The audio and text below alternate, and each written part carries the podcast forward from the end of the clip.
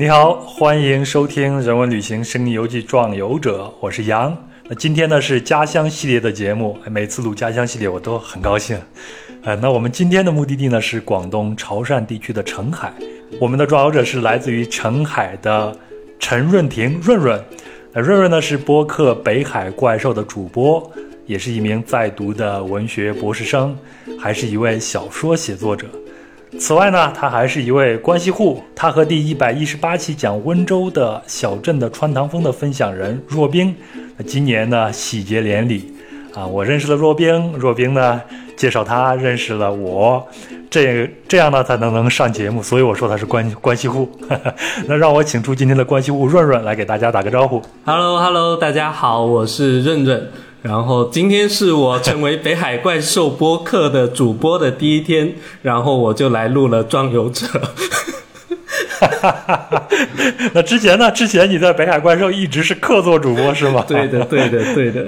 嗯，那今天你就代表北海怪兽先出战吧。好，好，好，那我我们就开始啊。我有一个问题，那在温州的那期节目里边提到你跟着若冰啊一起去了温州去见家长。还接受了来自信奉基督教的若冰奶奶的祝福，对吗？对的。当时是什么情况啊？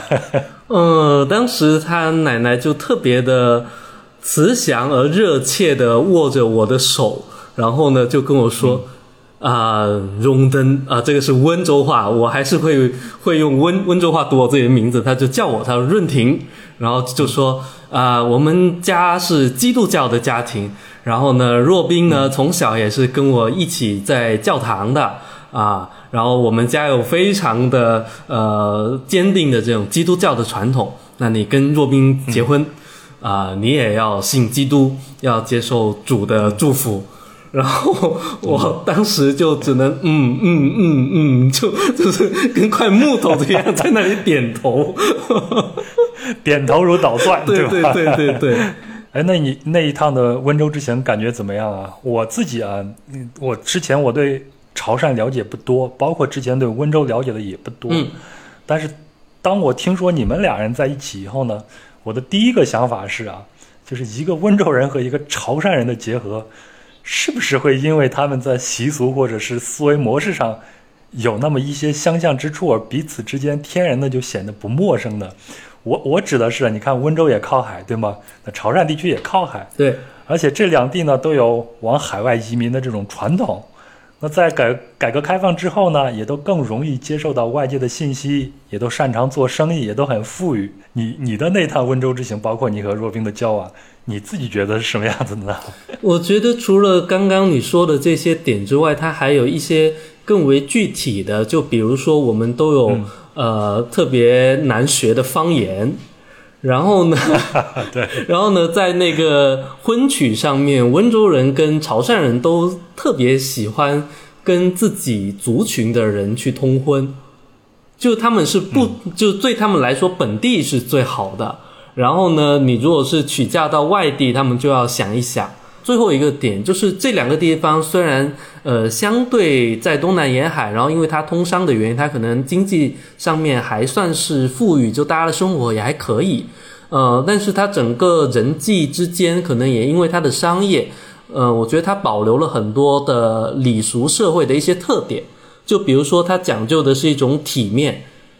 而不是像比较现代的商业之间，它讲究一种契约，所以大家就讲究体面，讲究一个礼，讲究你呃说话跟做事不要太过分。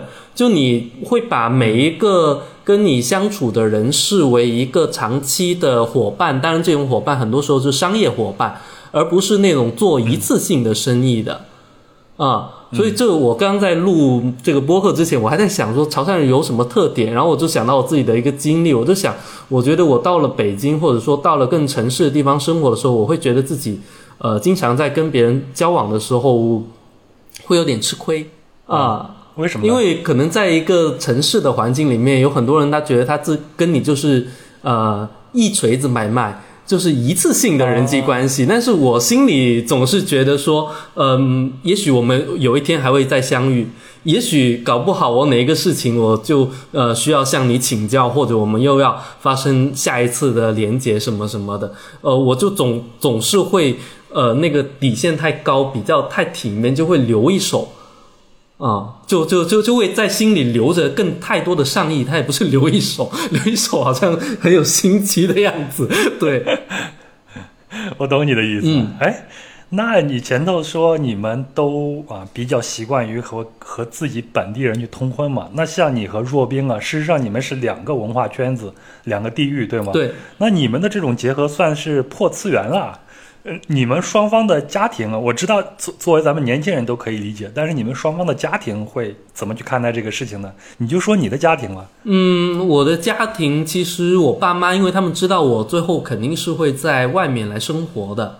然后呢，因为我爸妈他们是呃相对比较开放，他们不是那种潮汕的做生意的家庭，他们是呃比较偏体制内的家庭，所以他们觉得如果我在外面生活，那我很大的程度上就会找到一个所谓的外地人来结婚，所以呃，所以我觉得就是当时我们在一起的时候，又要提到若冰的奶奶，她就。非常的不舍，她就觉得她的孙女嫁得特别的远，我就跟他解释说，奶奶，其实我们没有很远，我们那里稍微把车，就是你迷路了之后，你把车稍微开错一个地方，我我们我们就会到福建，而温州呢 也是在福建的边缘，我们其实就隔着一个福建省。啊。就是这样子的一个距离，开一条船往往下面滑就滑到了，对对对对对对。然后我记得前几个月我爸妈到那个温州去的时候，到临走的时候，呃，若冰的奶奶就是呃追出来，然后很热切的、很紧紧的握握着我妈妈的手，然后就说：“若冰到你那边以后，你一定要当成自己的女儿来对待。” 然后，然后妈妈就说：“好，好，好。”那之后妈妈想了一下，她说：“他们两个既不在潮汕，也不在温州，他们在第三个地方 生活。啊、事实上，没有什么嫁跟娶，我们是两个人呃在一起，然后在第三个地方生活。老一代人的这种传统的这种想法，有有的时候还挺有意思的。是的。好，那咱们就开始前往你的家乡吧。我先大概介绍一下本期咱们会涉及的三大部分，这三大部分都是润润给我列出来的，基本上这个提纲我就没有动，特别的省事儿。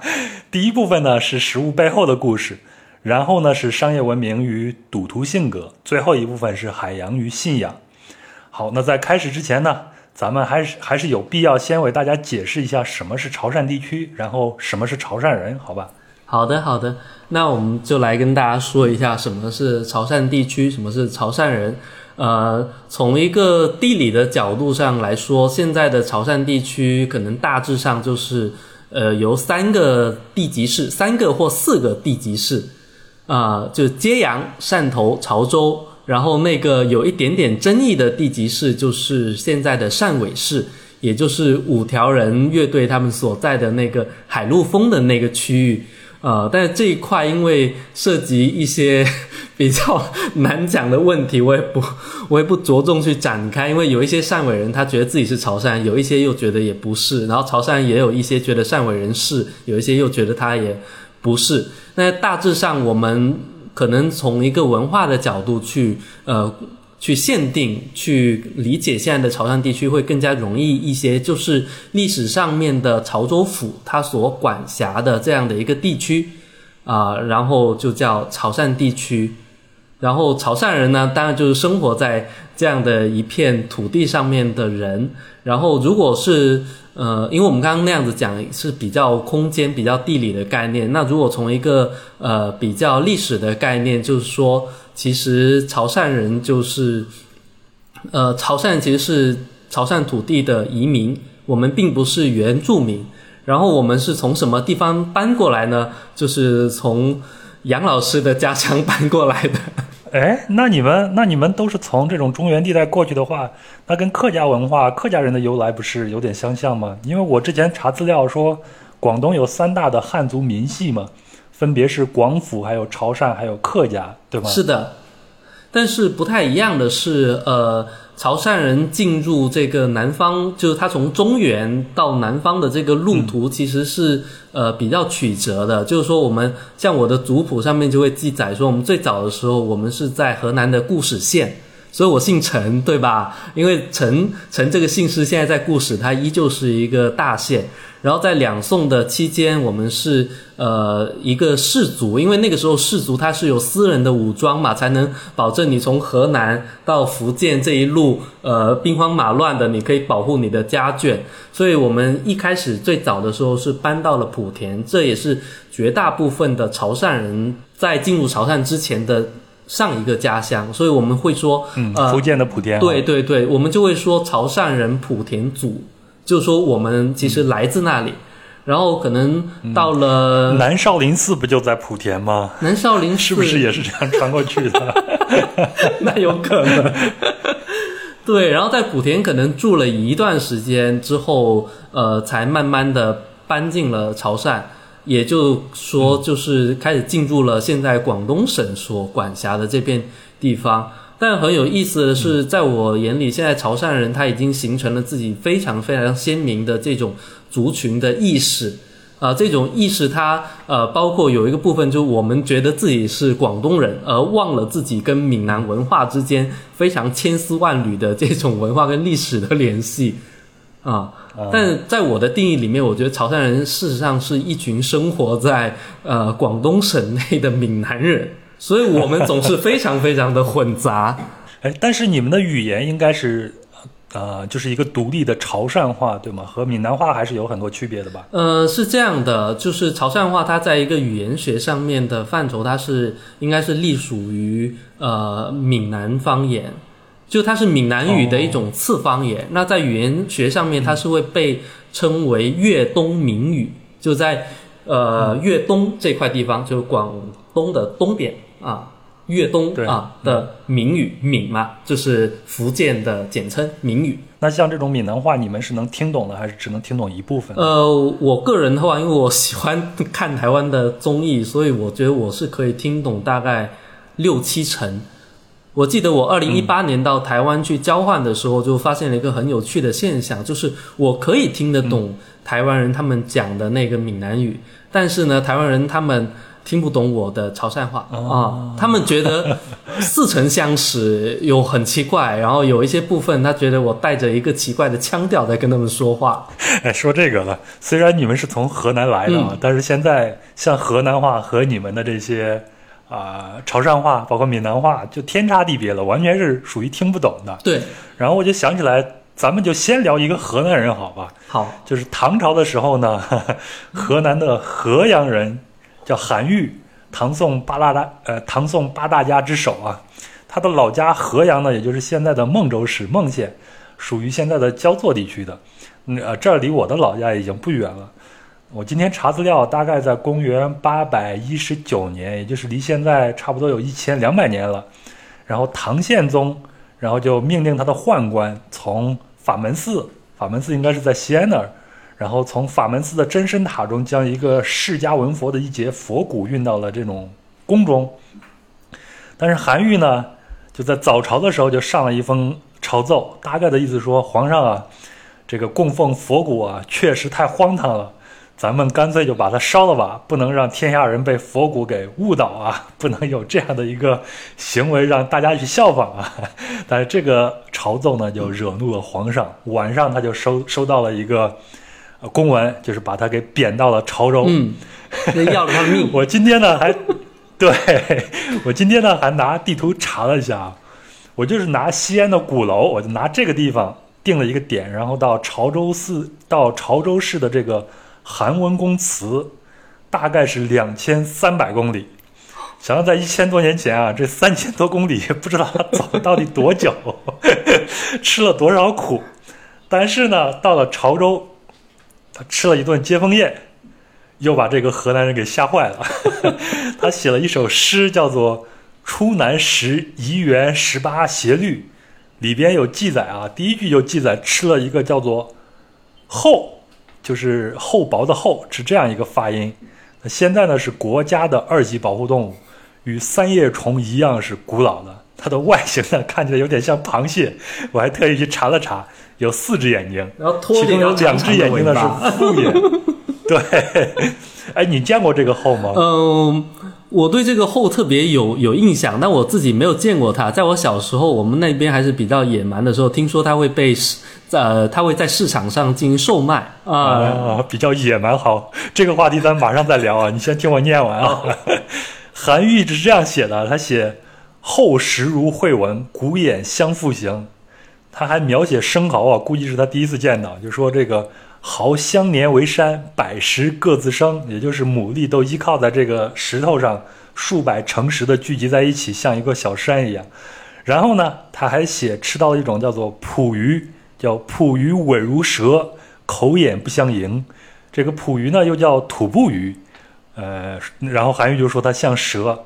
然后还吃了一个叫做马甲柱，马甲柱我查了一下，是一种贝类。说他呢头以怪字成，那脑袋长得特别的奇怪。反正这一顿是其余数十种，莫不可叹惊。也就是其余还有十几种食材，每一个都让他惊叹。很多他都不认识，只有蛇他是认识的。说只有蛇是旧相识，但是呢，实啖口眼凝，就实在忌惮他那。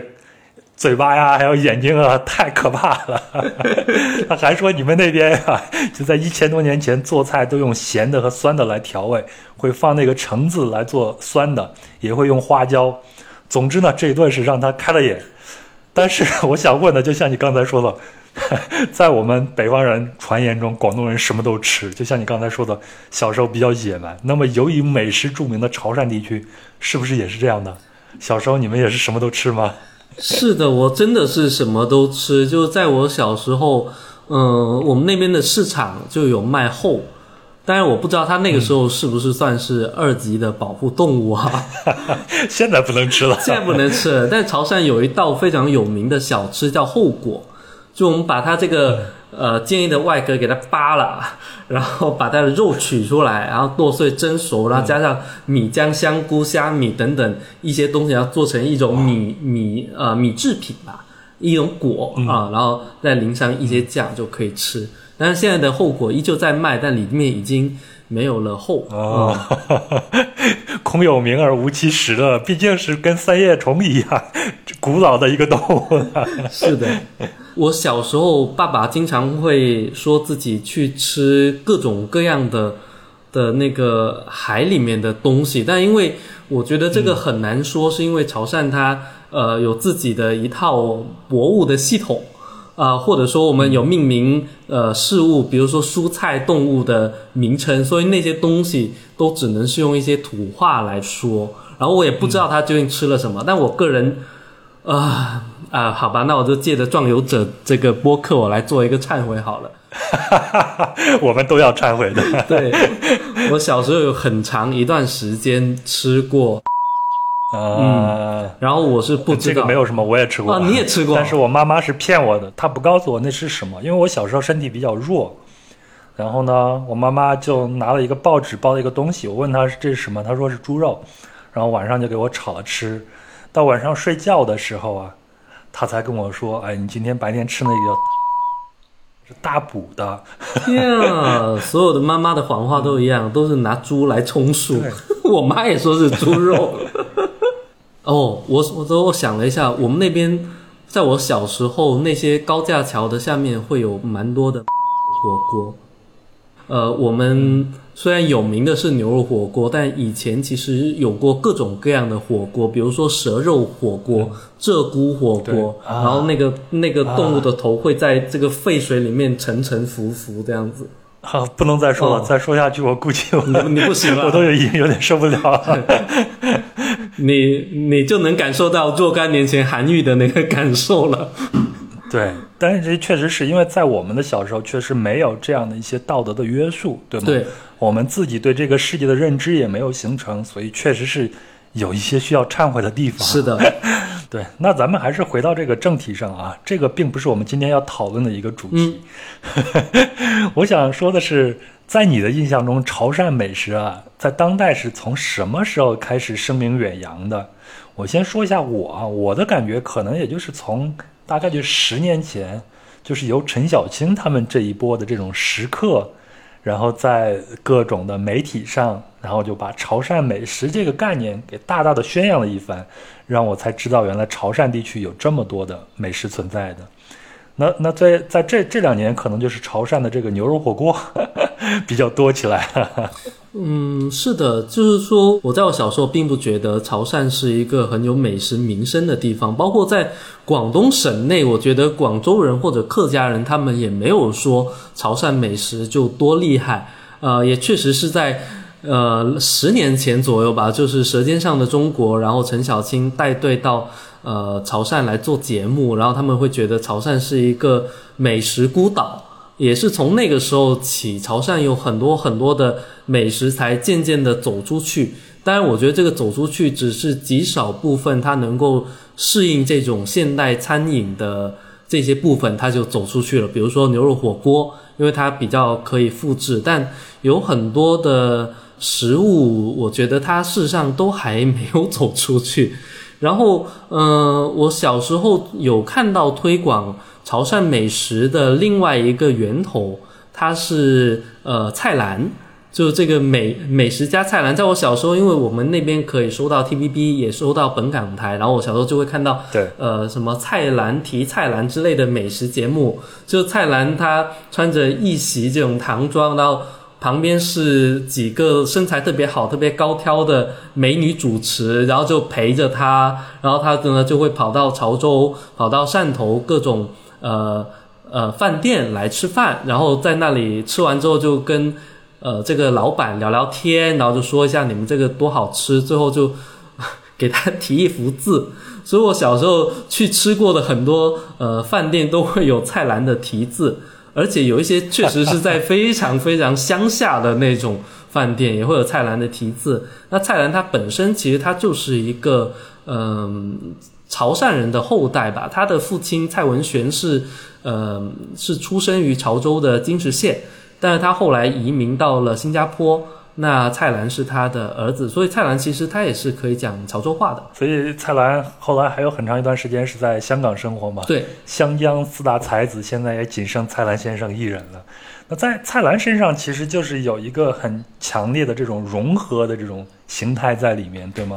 对的，对的，我觉得他的那种融合是，嗯，非常的典型的。他身上，因为我觉得他整个人一直都在流动。比如，比如说，他既是一个作家，又是一个美食家，然后他，呃，在更专业的身份，他其实是邵氏电影最黄金时代的一个金牌监制。成龙的很多非常厉害的电影都是他来制作和监制的。对，然后他个人他。呃，也掌握了非常多的这种方言，他可以说粤语，可以说潮汕话，当然他普通话也也说也说的不错。然后我对他一个很深刻的印象，就是说在前几年那个十三幺的时候，我觉得他跟许知远两个人在聊天的时候就非常的明显，就是许知远呢一直想要勾起蔡澜的那种知识分子的担当，就是说啊，你有没有什么不甘的部分？你有没有什么痛苦的部分，蔡澜先生？蔡澜先生说：“吃吃吃，吃吃吃，不要再说这些，吃吃吃，吃吃吃。”嗯，哎，你觉得这会是一个潮汕人的一个主流的行为吗？就是他们会把所有的东西都化为生活中的普通的小事上呢？嗯，我觉得是的。就是我觉得在我们那里其实是非常的实际的，就是对很多虚荣的部分到了这里就。就没有了。比如，比如说，我觉得可以举一个，呃，若冰到潮汕的一个例子。他到潮汕之后，他见了所有的亲戚，然后大家也知道他的过往的一些经历，比如说他是高考状元什么的。然后他见完之后，他说：“你们这特别好。”我说：“好在哪里？”他说：“你所有的什么哥哥姐姐啊，就有小孩，他们都是当了爸妈的这些哥哥姐姐，见到他的时候。”都是跟他聊天，然后叫他吃东西多吃一点。没有人说哇，你读书那么好，你要不来辅导一下我小孩？然后，然后他走到，让他走到潮汕的路上，他说：“你们这边呃到处都是吃的，然后晚上十一二点到两点的时候，这些食肆也全部都开着。”但是呢，呃，你们这边特别少，有有一种东西特别少。我说有一种什么东西特别少，他说你们的补习机构特别少，你们没有什么补习机构。所以今年双减的时候，潮汕地区是不用花什么大功夫的，本来就没有，对吧？再再减就不读书了。哎，那之前咱们在聊的时候呢，就聊到潮汕地区的这种美食啊，呃，你像你给我列的那几个，都不是我所熟悉的，我在公众媒体上看到的一些东西。嗯，呃，但是你给我列这几个都非常的有意思，有代表性，它都是具有融合性的。比如像浅海的海鲜，它是淡水与咸水之间的，然后还有双拼，各种双拼，对吗？你会认为这种双拼的这种文化是潮汕地区一个独有的一个形式吗？我觉得是的。我觉得潮汕的美食，包括它的文化，都有一种双拼的特质。就比如说，我刚刚说过，他其实潮汕人是一群生活在广东的闽南人，他本身就是一个双拼。很多的像我这一代的潮汕人，因为受到了呃粤语文化的一个影响。所以大部分既能够说潮汕话，也能够很熟练的掌握粤语，所以我们在方言上面其实也是双拼。然后在食物上面呢，呃，我们是最喜欢吃的是浅海的海鲜。所有的浅海就是在淡水跟咸水之间。然后我我们总是觉得这些鱼它在两边游，它会特别的鲜甜。那我觉得这个鱼，所以它是一个过渡地带。对。就它是一个过渡地带，那我觉得这个鱼它也很也很像潮汕人，就是在两在两边来回的游。然后呢，我们的那个每一年大家都在争那个粽子是咸的还是甜的时候，潮汕人就是一副超然物外的观战态度，因为我们的我们的那个粽子是一个双拼的粽子。啊？啊。啊，所以所以你说那个双拼的粽球，它就是一个粽子的外壳里边包了两种。甜和咸的两个不同的这样的一个粽子吗？对，就是我粽子它最最基本的东西就是糯米嘛，然后我们的那个粽子里面包含了一一小角是那个甜的糯米，然后其他是咸的糯米。在咸的这部分呢，会有呃猪肉、香菇、虾米、呃栗子，然后呢，在甜的那一角，除了白色的甜糯米饭之外，还经常会有。蛋黄，或者是黑豆沙，或者是红豆沙啊，所以它吃起来的口感是很特别的。但是我在想，甜糯米和这种咸的这种糯米放在一起，它就不会串味儿了吗？还是它的那种风味妙就妙在这种串的这个味道上呢？我觉得它可能很想尝一尝，妙就妙在串味上面。您可以去试一试。然后我刚刚在想到潮汕的美食的时候，我觉得很多时候我们也是会把。两个味道放在一起品尝的，比如说现在关于潮汕的一个饮品，一个饮品界的热点就是油甘啊，然后油甘主打的一个特色就叫回甘，就是说它非常的回回甘。那什么是回甘呢？其实就是说油甘这个东西，它初初入口的时候，你品尝到的东西是品尝到的味道是涩。然后呢，之后它会有一股甘甜的味道回来，就上去了。嗯，之后你在吃这个东西的时候，你就先体验到涩，后体验到甘。我就发现潮汕人喜欢的那个味觉，呃，它的那个食物里面经常都有这种回甘。比如说，我们喜欢苦瓜，喜欢芥菜，喜欢橄榄。呃，生橄榄其实呃，绝大部分的地方的人都不会爱吃，因为生橄榄咬下去那个味道就非常的深，非常的涩。但是你要去嚼它，嚼了之后它就有回甘。我觉得这种双拼的观念，让我们能够体验到更多的食物它本身的美好，就是我们不会轻易的去放弃任何一个。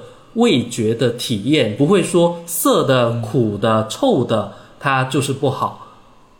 那个重点就在于你去双拼，然后你怎么去把它拼好了，它的那种产生了呃，在你的口腔里面产生很奇妙的谐振的时候，那个味道是符合的啊，是让你很愉快的，它又是很高级的。而且当你有两个味道，然后它们在时间顺序上是一前一后的时候。你体验这个食物的一个过程，一个时间就拉长了，并不是说我吃一口牛肉，这个牛肉是那个咸香口的，那它就是咸香口。嗯，从我第一口嚼它到我吞下去之后的回味，它就是一个味道。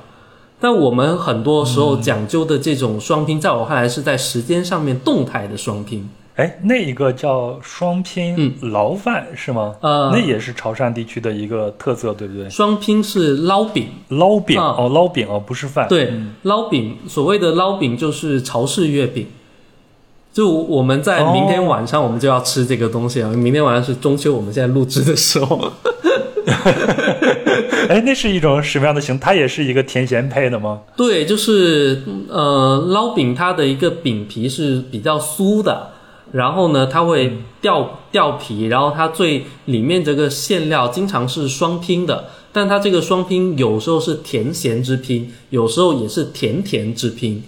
就比如说冬瓜、冬瓜馅儿跟那个豆沙馅儿两个拼在一起，然后你吃这个捞饼的时候就能吃到两种口感的这个甜的馅料。我的理解啊，就是你们的这种双拼的这种文化，是不是就是因为你们是属于一个所谓的外来人，到了某地，你们也需要生存，需要向当地的文化去妥协，在这个长期的过程中，就诞生了你们现在的这种双拼文化，并把它给发发扬光大的。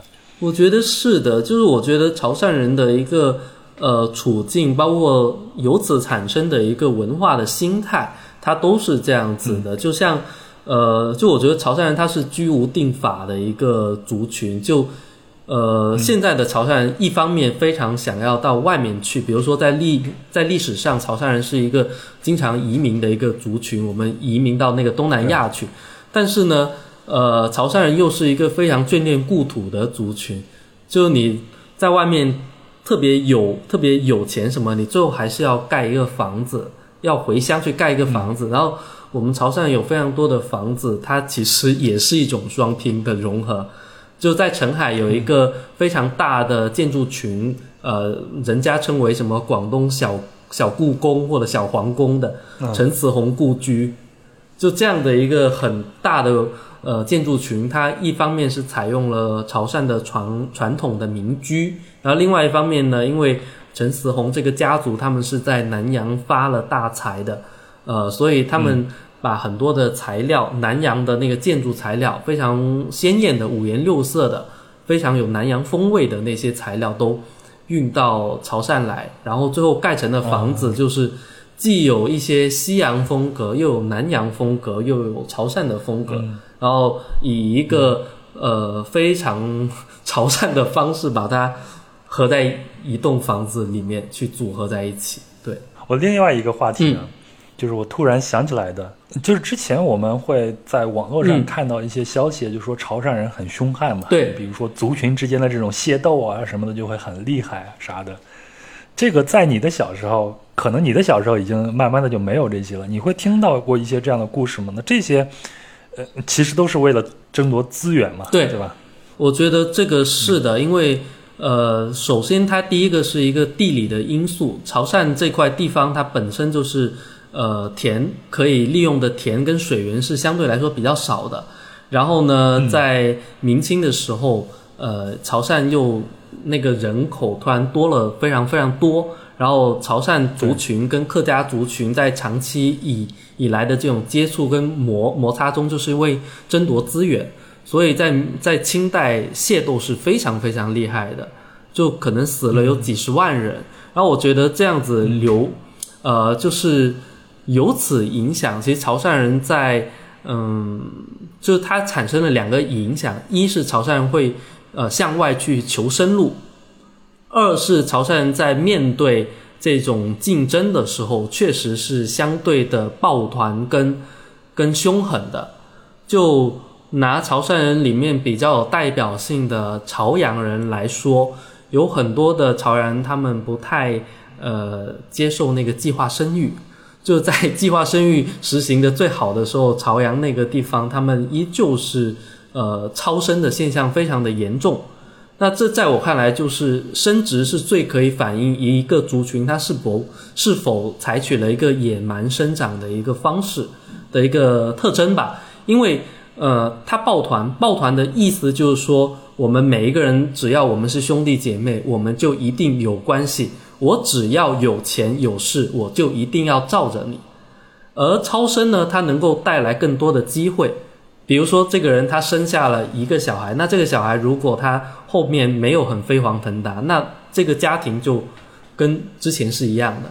但是草原人他可能会有八个小孩，他有八倍的机会，他只要这八个小孩里面有一个小孩出席了，他就有义务去带其他的七个小孩。所以这种宗族观念和抱团的这种理念，在潮汕地区还是能够生根发芽的。是的，是的，我觉得，嗯，相对来说是有点这样，但因为我自己的一个出身是一个比较，呃，县城的，就相对来说城市化，呃，比较发达的一个地方。然后我小时候，嗯，对这一块我会有一点排斥，以至于当我在网络的场域上面听到大家对于潮汕的。讨论总是集中在这一块的时候，我最初的一个感受并不是特别好，因为这不是我的一个生活经验。但当我自己比较客观的去了解潮汕的呃社会的一个结构，然后它的城市人口跟呃农村人口的一个占比之后，我觉得很多的对潮汕人的印象呃还是有一定的。根据的，在我看来，那说到对潮汕人的印象啊，包括刚才咱们聊到的这个关系，在我对潮汕人的这个印象里边，还有一个非常重要的一个因素就是茶，功夫茶，对吗？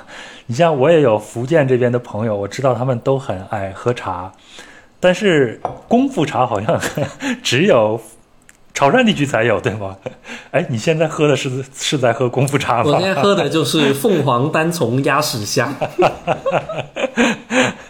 嗯，是的，就是呃，功夫茶这个概念我不太了解，说在福建那边他们有没有？但是我知道福建人他们也是像我们这样子来泡茶的，应该他们也有功夫茶的一个说法，但是有一个区别是。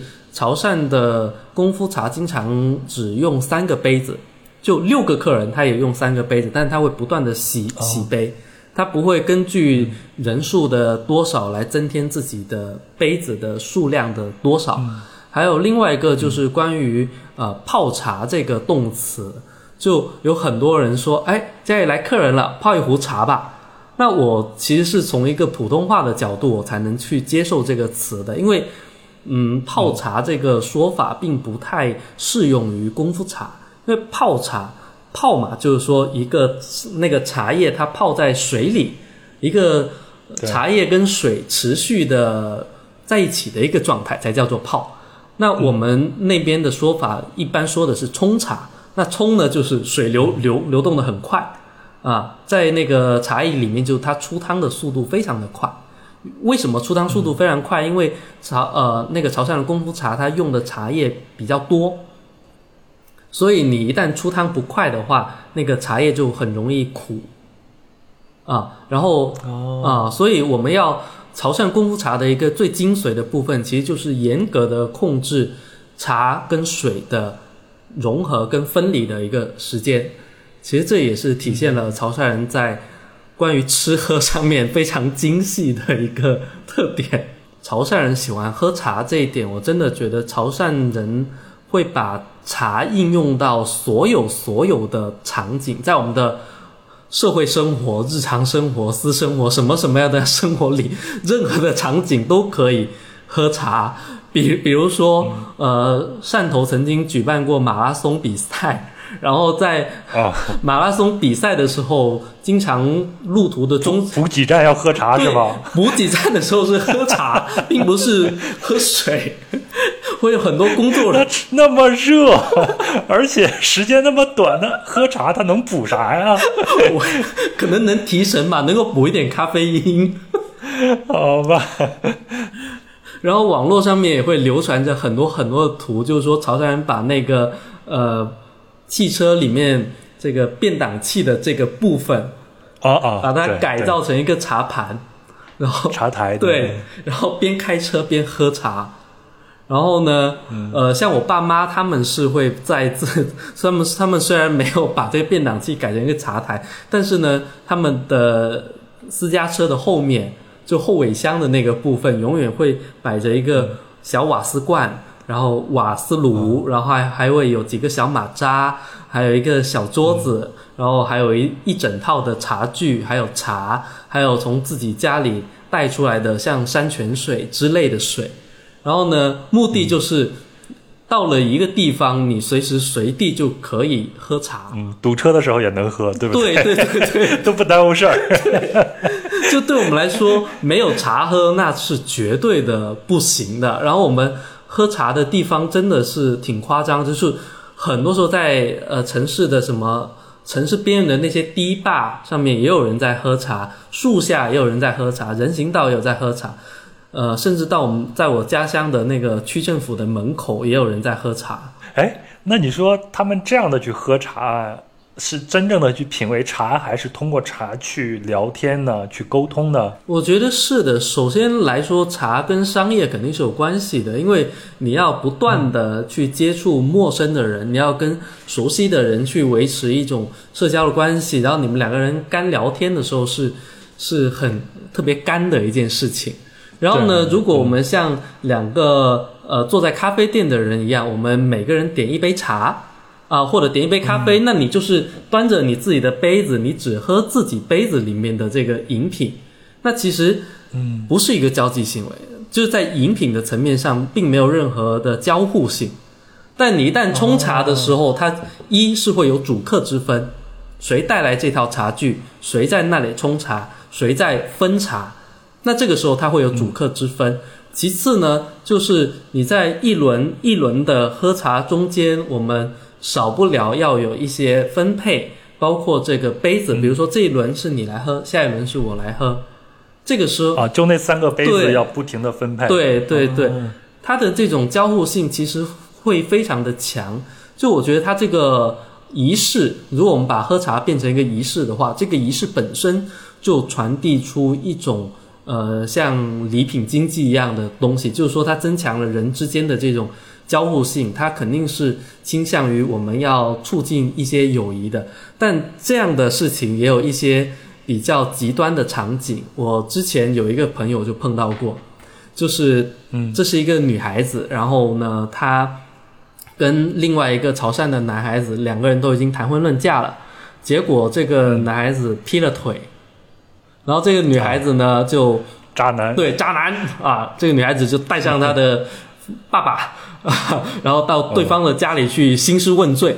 那兴师问罪，那打断他的狗腿，对，就要就要吵架了，就就要发生争端了。然后结果到了那边之后，两家人因为这种潮汕的习惯，就没办法，你还是要喝茶，边喝边吵。就是这一泡茶冲起来，然后说啊，哎呀，请喝，请喝。说你怎么可以这样啊？你你怎么教儿子的？啊，你这太不对了，就这样子。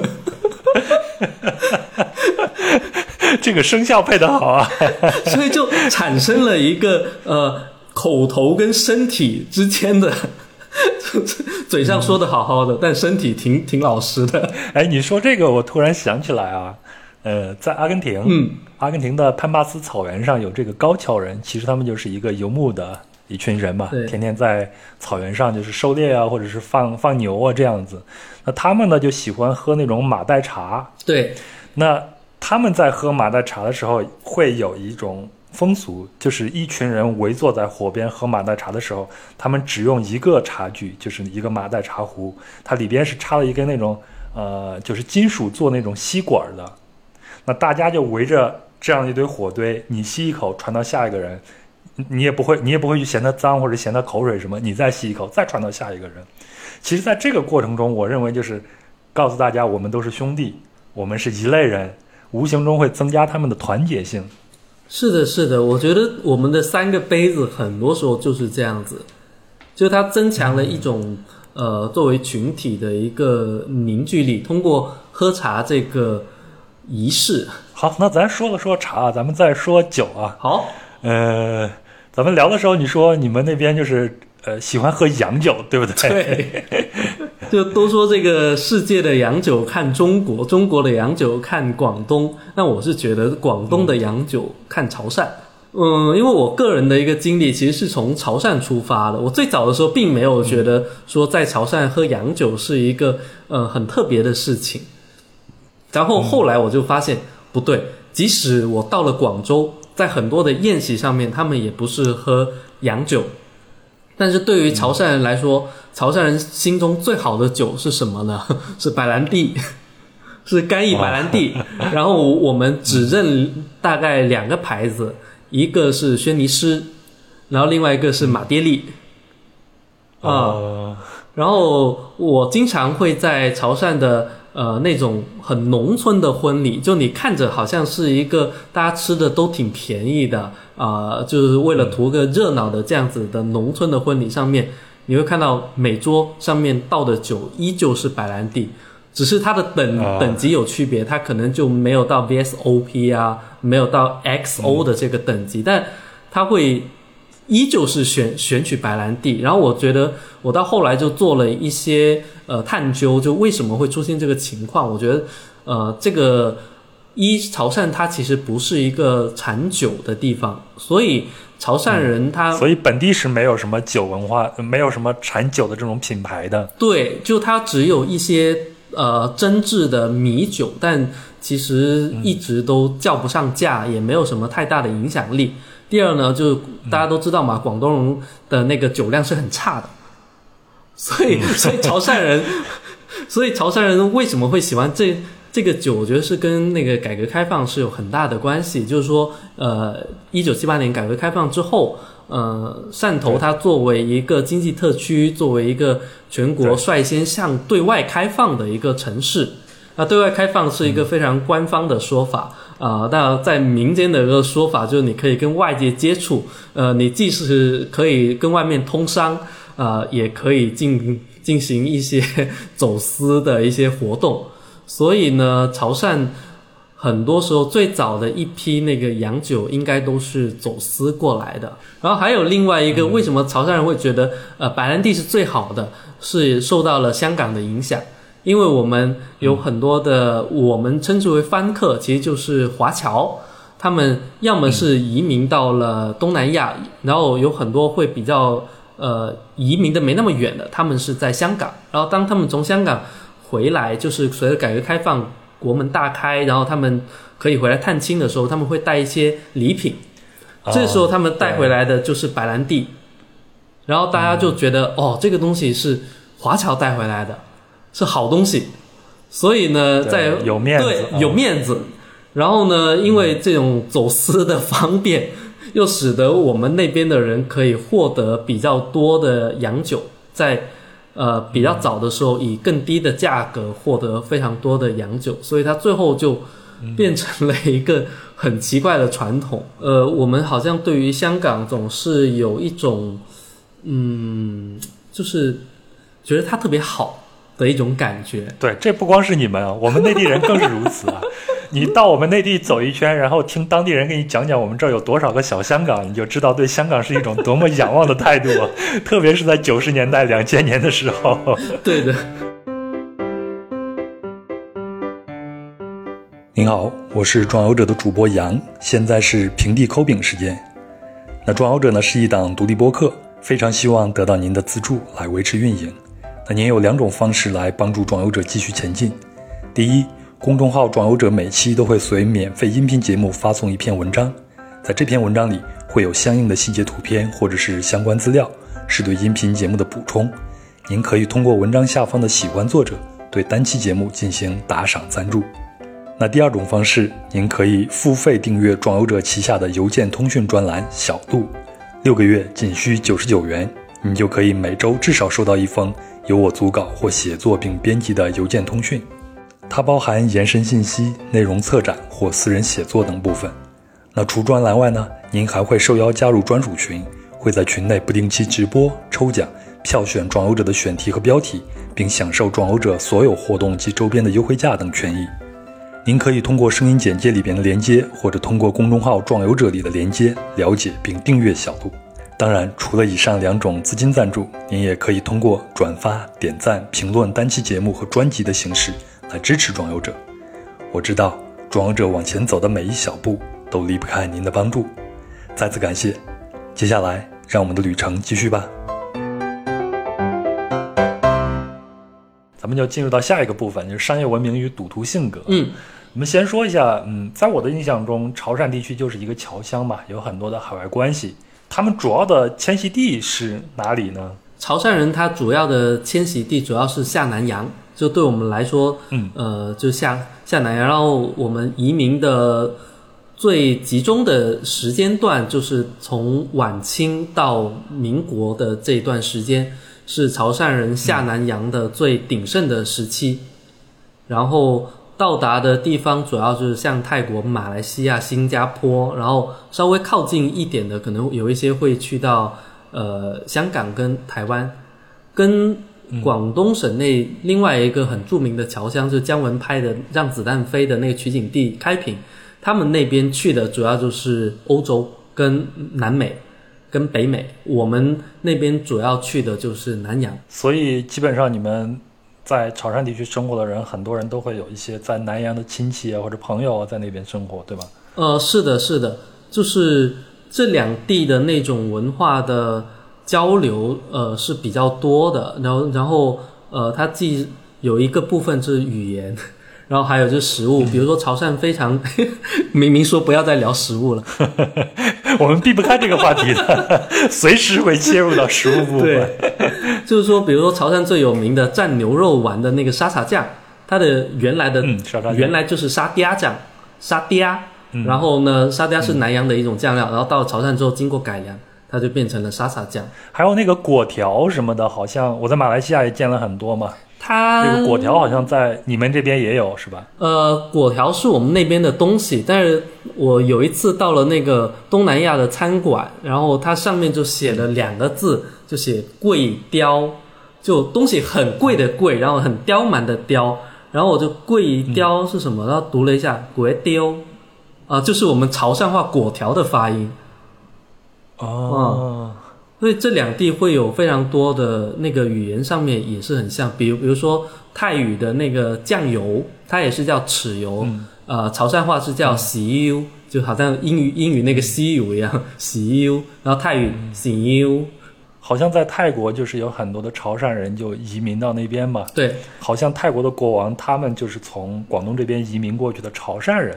这个蛮有意思的。其实陈海甚至都还出过一位泰国的皇帝，叫郑信。那个侨批，我查了一个资料啊，嗯，侨批是指的是华侨和当地人的这种书信的这种往来，是是指是这个意思吗？我不知道我有没有看错。呃，侨批它是在呃潮汕人他因为他下南洋的这个过程中产产生的一种，其实是银信合一的的一种形式。银信合一就是。银子的银，对，信件的信，对，哦，它是银信合一，就是说最早的时候，海外的呃华人他们到了，比比如说潮汕人，他到了泰国，然后他经过一段时间的打拼，他想要跟家里人说，我到了这边了，一切都好，平安，这个是信。第二是他在这边赚了工资之后，他是想要呃给家乡的那个妻子一些反反馈，这个时候。他会把这个钱跟这个信放到一起，然后交给一个呃，我们叫批角，其实就是一个快递员这样的一个角色，嗯，托他从那个泰国带到潮汕，然后后来呢，就产生了一个叫侨批局的一个机构，这个机构有一点点像我们今天的银行跟邮局的一个合体，就是说。最早的时候，你这块银子你是需要真的从泰国带到潮汕，但是到后来，因为有侨批局的产生，它就可以进行汇兑。它这边嗯，有点像银庄了，哎，对对对，地下钱庄的这种感觉。对对对对对。然后我以前是在那个汕头的侨批馆做过一段时间的调研，然后就发现侨批它是一个非常好的一个史料，因为它既有书法的层面。又有信件的层面，所以它可以做做非常多的史料的研究，比如说它是海外华人生活史啊、抗抗战史啊等等的一些方面的史料的一个遗存。对，有一封侨批大概只有一个字，然后那封侨批特别特别的大，在汕头侨批馆的的一楼的展馆里面有展出，然后这封侨批当时印印出来大概是一个三四尺见方的一。一张纸上面，用毛笔很粗的毛笔，大大的写了一个“难”字。就我觉得这个，我作为一个潮汕人，当我第一次看到那个字的时候，我不需要任何的解说，我就知道这个是当年那一代被卖猪仔到海外去当苦力、去卖命的华人，他们的一个生存处境最集中、最有力的一个表达，就是难，太难了。怎么说？就是老辈的人，当他们谈到那个过番，就是出洋去下南洋的时候，那个故事是非常非常心酸的。有很多的人这辈子没有见过他自己的爸爸，有很多的呃妻子呃只见过她丈夫一面，啊、然后有很多的人间的悲欢离合，全部都在这个历史的车轮下面，它什么都没有留，没有留存，最后留存的就是这些桥批。我我曾经也看过一封特别长的桥批，大概有一千三百多字，然后那封桥批里面就这个大哥，他是一个家族的大哥，他跑到海外去，然后他回来之后，他就嗯寄回来这封桥批是封家书，他上前面的内容就说这个钱要怎么用，各各房各房各得几元，然后呢就向这个父母请罪，说自己作为一个儿子没有在呃西前尽孝是非常不好的。然后呢，他作为长兄，他还要去教导他的呃在家里的弟弟妹妹，说你不能跟谁争执，然后他又怎么样怎么样。所以我就觉得乔批他其实是海外的华人，他们呃在海外的时候履行他们家庭责任的一种重要的手段，它也是一种维系亲情的重要的手段。哎，在在我们很多人看来啊，就是海外有一个华侨的这样的关系，可能往往都是富贵的。嗯嗯嗯，他会为家里边带来很多礼物啊，会在家乡盖房子啊什么的。这个其实按一句俗话来说，就是只看见这个贼吃肉，没看见贼挨打。其实大部分人可能都是在淹没在历史的尘埃之中的。是的，嗯，另外一个呢，我就想起来，嗯，我和肉饼在聊这个温州的时候，他说，呃，其实温州大规模的向外移民其实是出现在改革开放之后的，嗯和咱们这边还是有一点不一样的。那你像改革开放之后，汕头不就变成了一个特区了吗？嗯，经济特困区变成 经济特困区，这是怎么讲呢？到 那个时候又是一种什么情况呢？大家还往外走吗？嗯，我觉得到了改革开放之后，我们那边的移民潮事实上是没有特别强的。然后第二个就是这种下南洋也已经基本成为历史，就是当代的潮汕人他们的移民的路径跟嗯跟其他的那个国内的居民是一致的，就是说是朝着美洲、欧洲各个地方去去移民。呃，我记得我之前读过有一本书是那个汉学家孔飞利的一个书啊，他、我看了那本书啊，对，就是那呃，根据孔飞利的一个梳理，他就是说，就是改革开放之后出现的移民潮，其实是可以分为两两个部分。第一个部分呢是嗯国内的移移民，主要就是由内陆省份向东南沿海的一个移民。然后另外一个移民其实是呃，就是向外国去移民。然后潮汕在这个移民潮中间的位置，就是说它是国内移民的一个移入地。我们在改革开放的嗯前二十年，因为这种密集劳动密集型产业的兴起，所以呃有很多很多的国内移民都是在潮汕。然后另外一方面，潮汕人呃也变得不太爱向外移民了。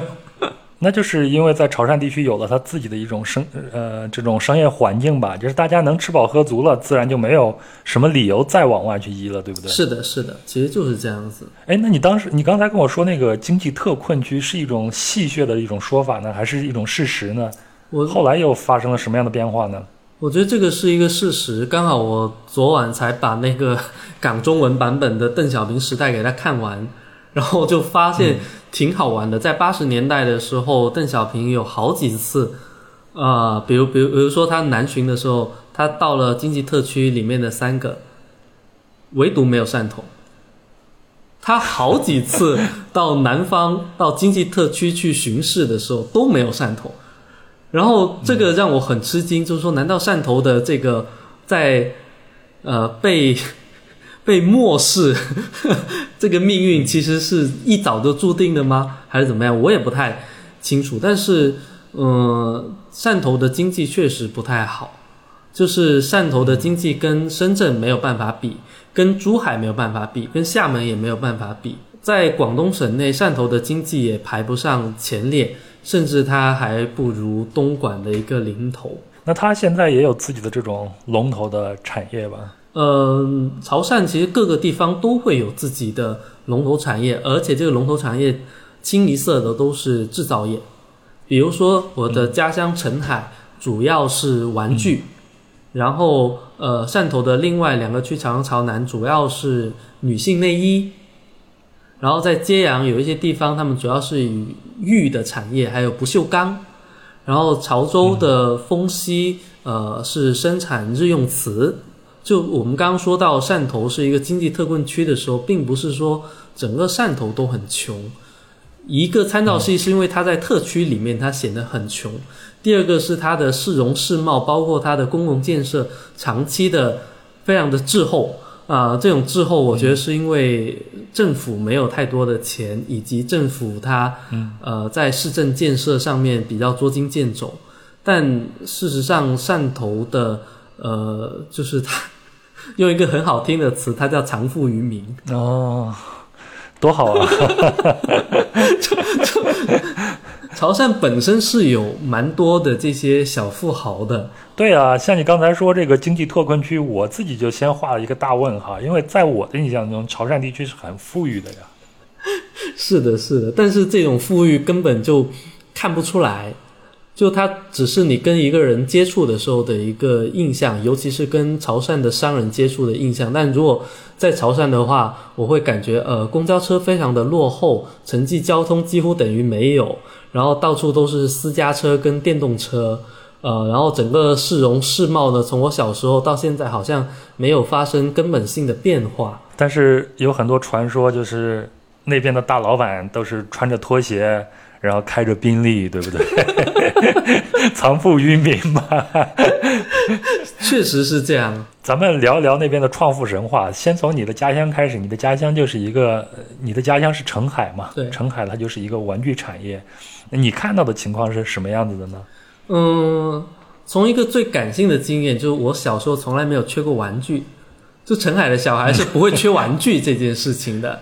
呃，都是从自己家里厂里边拿两个，是吧？呃，即使你们家不做玩具，你肯定家里的朋友也在做玩具，然后不止一个。就陈海人甚至问说：“哎，你在做什么？”然后他说：“我在单位上班。”然后另外一个说：“我在做生意。”他们都不往下问，就知道这个生意应该就是指的是玩具。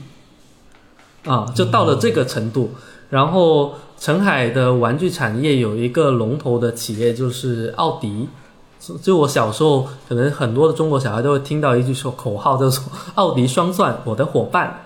然后奥迪这个企业，它最早的时候，它是做做玩具，然后呃，怎么说呢？他们它整个企业其实经历过一个升级。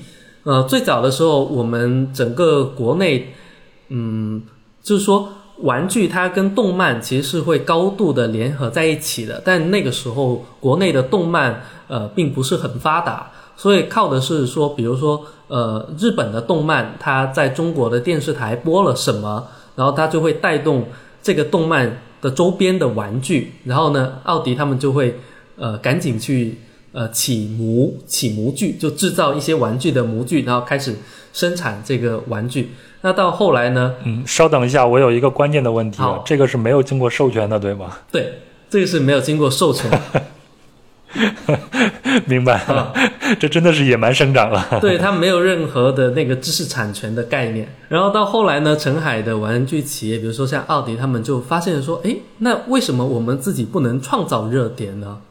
这个时候，他们就转型升级，成为了那个奥飞动漫，就他们就开始拍呃一些呃真真人动漫，比如说什么火力少年王啊、巴啦啦小魔仙啊。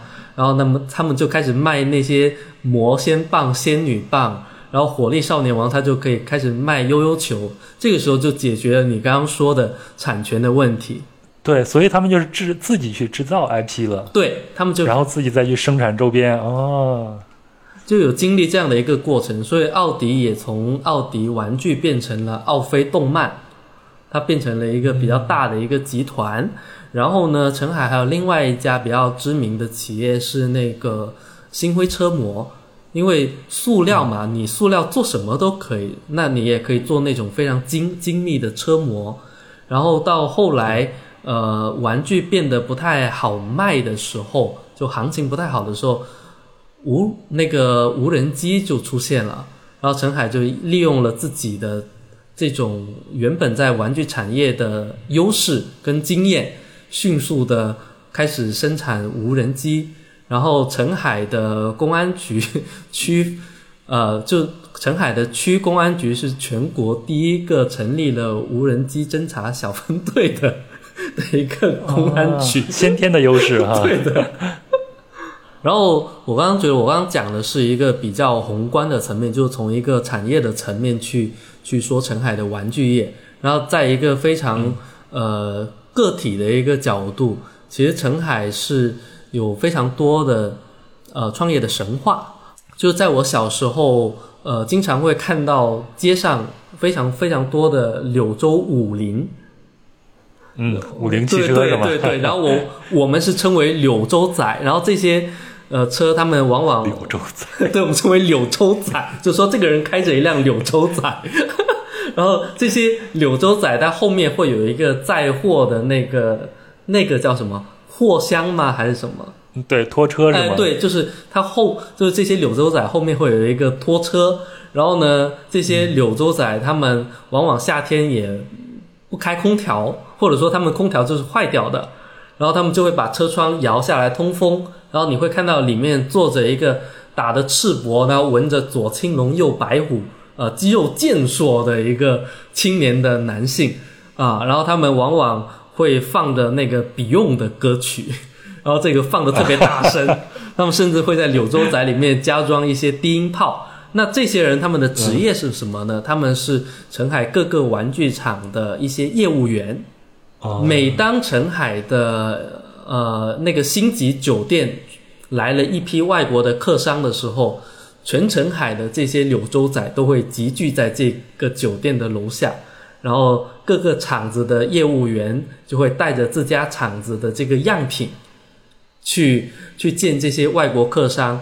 这些人他们可能没有怎么读过呃大学或者就是专科毕业，学历并不是很高，但是呢，他们能用呃非常流利的美式英语、英式英语、英式英语。跟这些客商谈生意，然后呃发单子啊，然后这其中有非常多的呃小伙子，因为他比较精灵，他最后就会呃出来单干，因为潮汕人觉得工字不出头，所以他再小他也要当一个老板。他去一个厂子当业务员是为了当老板啊，最后他他他们就会把 把柳州仔换成宝马奔驰。啊，然后穿上更为得体的衣服，那可能还是会依旧放笔用，把自己的左青龙，然后这个右白虎都给遮上，对对对对对对，这时候你就看不出他们是原本的那个样子了。啊，那这在澄海有很多的青年，他们都是靠这样的方式去发家致富的。嗯，哎，你刚才说那个“工”字不出头啊，我又审视了一下工作的这个“工”字儿。真的是 不出头，再小的老板也是老板。那这个其实跟我们前头讲温州的时候也一样，温州人也是喜欢自己去做老板，对吗？哪怕就是开一个小商店啊，或者经营一个零部件的这样一个买卖啊，他又会认为自己是一个老板。是的，我就觉得潮汕人他们天生就是带着一种说，嗯，就是不不愿意给别人打工的一个。心态吧，比如，比如说我之前听过的一个说法，就是说在深圳，因为是潮汕人现在很大的一个聚集地，所以深圳有很多的便利店，它也不叫便利店，它其实叫士多店，啊，有很多的深圳的士多店是潮汕的老板，然后这一些，呃，深圳的士多店，他们是可以跟像全家、喜事多、呃，Seven。就是我们广东人称为七仔，就是呃七幺幺啊七幺幺啊七幺幺对这样的连锁便利店进行竞争的，呃，然后它依靠什么竞争呢？呃，有一个朋友他给我归纳了几个点，一是靠我们刚刚说过，他生的小孩特别多，然后这些小孩呢能够呃从小就在店铺里面帮忙，然后呢，嗯，你哪怕买一支酱油，买一点呃数额非常低廉的商品的时候，他都会叫他的小孩给你送上门。因为他服务的就是这样的旁边的一个花园小区，然后他会让他的小孩给你送上门，他会提供全家等等这些便利店所不能提供的外送服务，并且是免费的。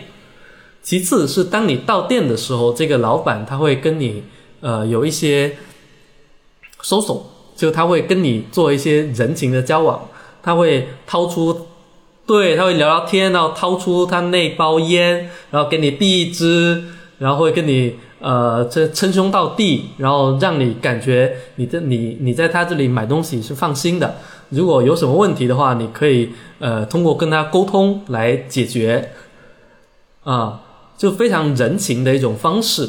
然后呢，第三也很重要，就是他们会拼命的压低价格，他们甚至可以跟呃全家便利店去打价格战。然后我也不知道这一点他们是怎么做到的，因为我觉得从一个进货的渠道来说。不太可能呢。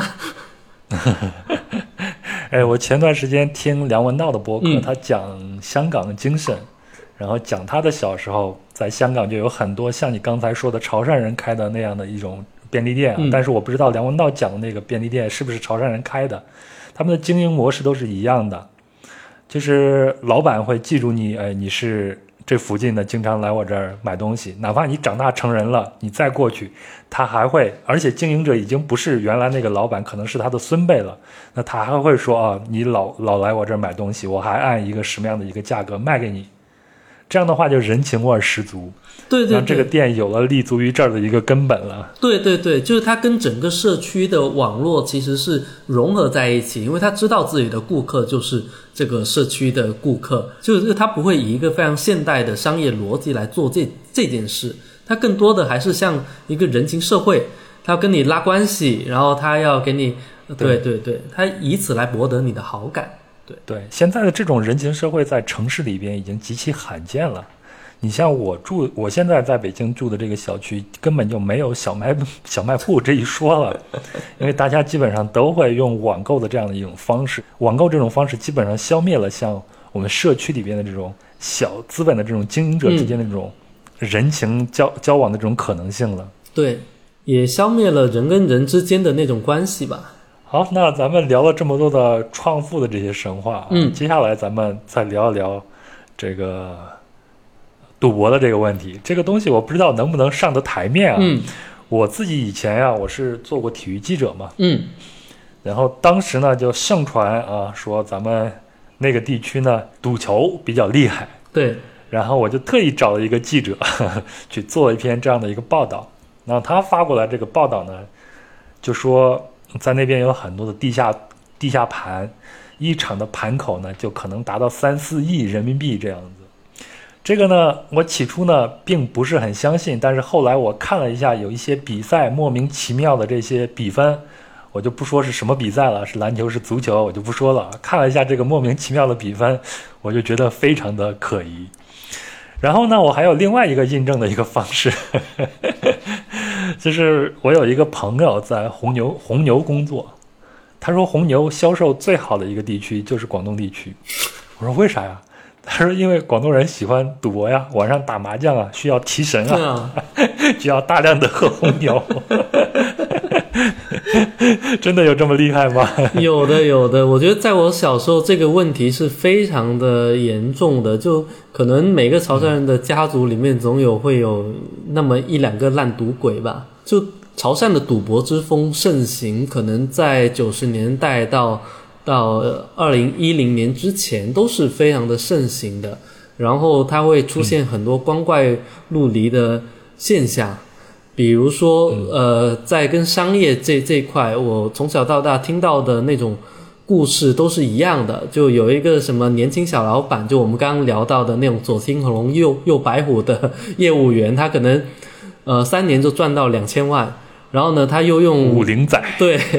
柳州仔。柳州仔对，他又有可能在两个月之前输到两两个月之内输到倾家荡产，然后就跑路。然后呢，他的客商就去他的那个办公室，把他的电脑椅啊、电脑啊全部搬回来抵债。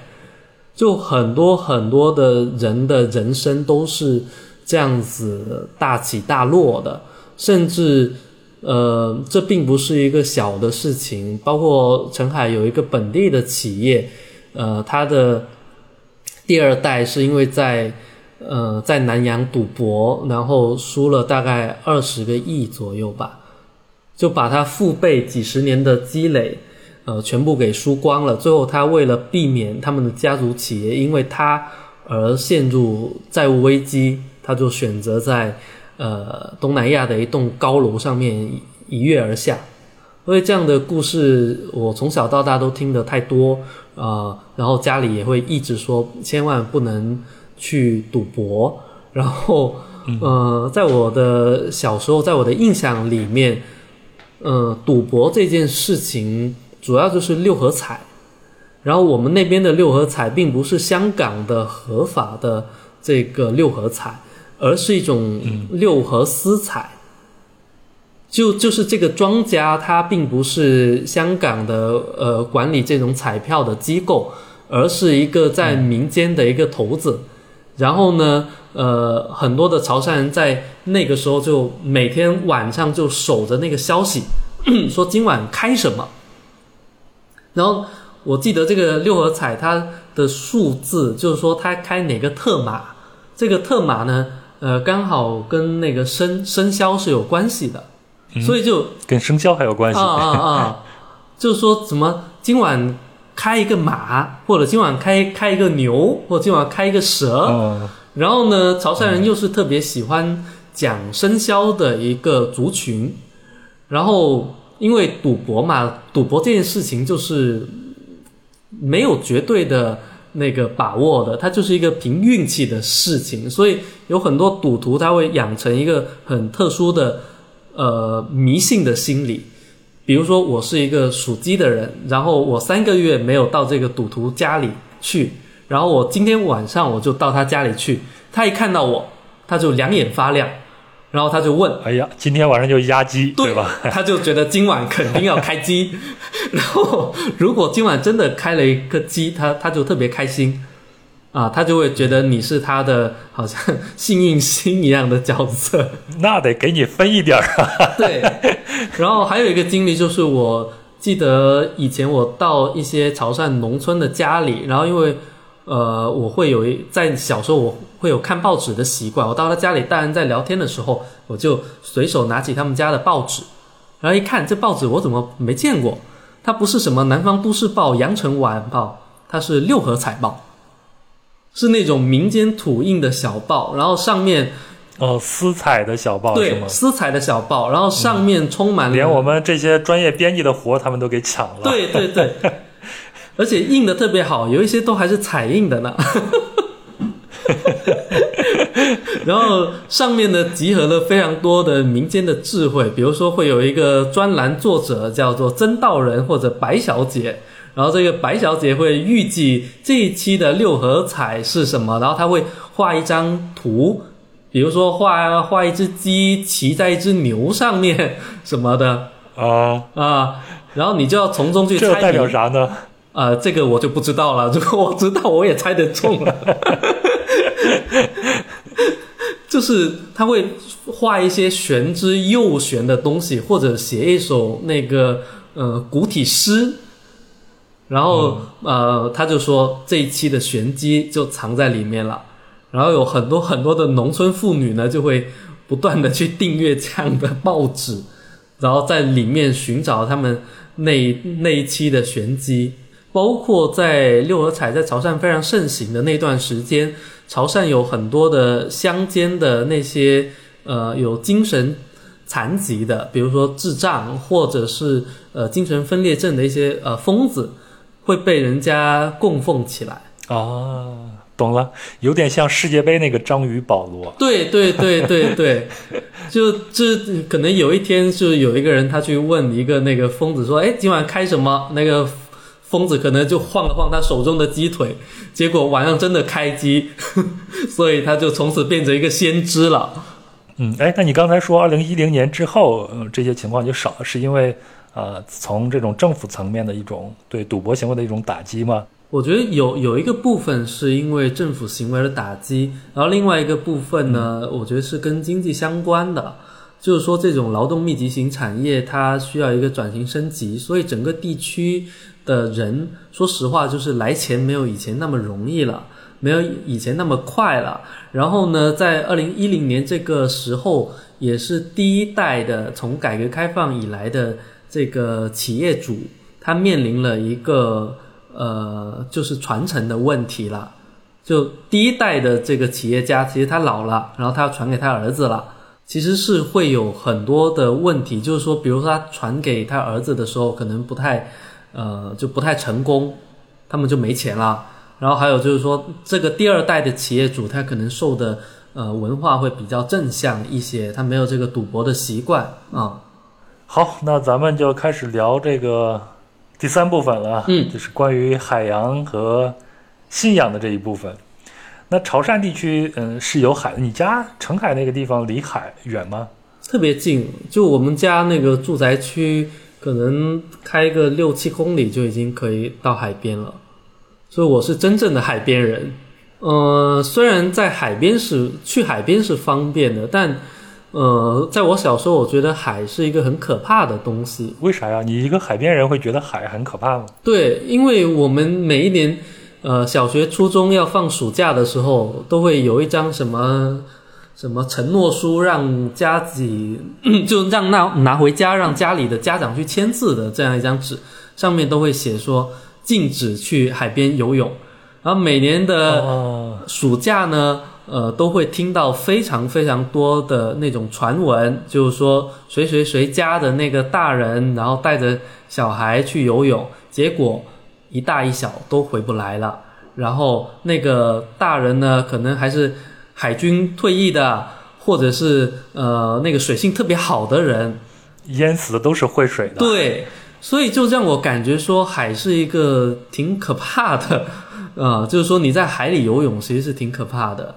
然后还有另外一个，就是我们那边有非常多的那个水网嘛，那会有人跑到那些河跟，会跑到跑会跑到家里旁边的河跟溪去游泳，但是那边非法采砂比较严重，所以会形成一些漩涡，那个东西也是水性再好也敌不过它的，就会被它卷进去。其实长大了之后，你会对它有亲近感，既有一种亲近感，又有一种畏惧感，然后。嗯，我也觉得我每次看到海的时候，会有一种很强烈的，嗯，被抚慰的感觉。你会游泳吗？我会游泳，啊，嗯，是在海里学会的吗？不是，在小区游泳池学会的。那你怎么能称得上海的孩子呢？我是泳池的孩子。哎，你们那边会有一些对海的一些拜神的这种仪式吗？因为嗯，祭海本身我倒是听到的会比较少，但是潮汕的一个很重要的神明跟福建也一致，就是妈祖啊，就是我们有有比较强的妈祖信仰。然后另外一个呃，看似不关于海，但其实还是关于海的信仰，就是关公信仰啊。其实关公信仰它是由于。呃，这个就是你，就是中国，它在形成一个多民族的统一国家，它要构成一个想象的共同体的时候，呃，由这个官方指派下来的一个正统的神明的信仰。然后在东南沿海这块为什么特别兴盛，是跟明清两代的海防有一定的关系的。所以，呃，很多人没搞清楚为什么关公会在海边来拜。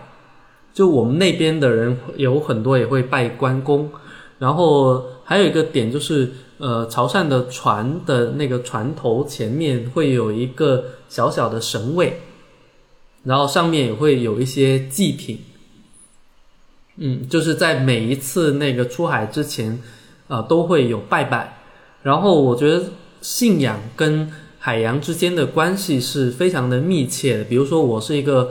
澄海人，我觉得我们那边的神庙的呃数量，还有大家对于神庙的这种信奉的程度，就远远不如与我们一海之隔的那个南澳岛。就在南澳岛上面，我就看到非常非常多的人都在拜神，然后呢，呃，非常多的庙，大大小小的庙，可能路转角就，呃，就会碰到一个小小的庙。然后潮汕人的信仰，呃，一个形态，它其实是一个民间宗教，叫做德教。